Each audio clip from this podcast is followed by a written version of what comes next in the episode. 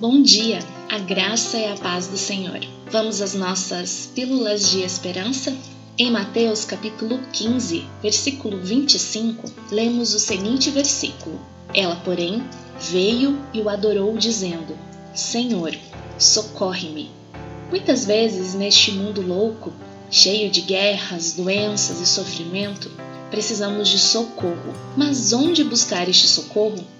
Assim como a mulher cananeia, nós precisamos reconhecer que Jesus é o Filho de Deus, Todo-Poderoso, que socorreu várias pessoas. Até hoje, Ele está disposto a socorrer a todo aquele que clamar.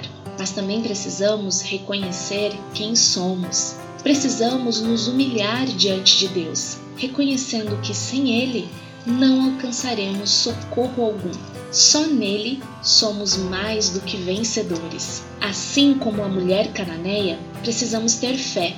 Ela teve tamanha fé ao ponto de Jesus dizer: Ó oh mulher, tamanha é a tua fé. Precisamos crer que o nosso Deus é o mesmo ontem, hoje e para sempre será. Você está precisando de socorro? Clame ao Senhor, reconhecendo quem Ele é, quem você é. Clame com fé e Ele te socorrerá.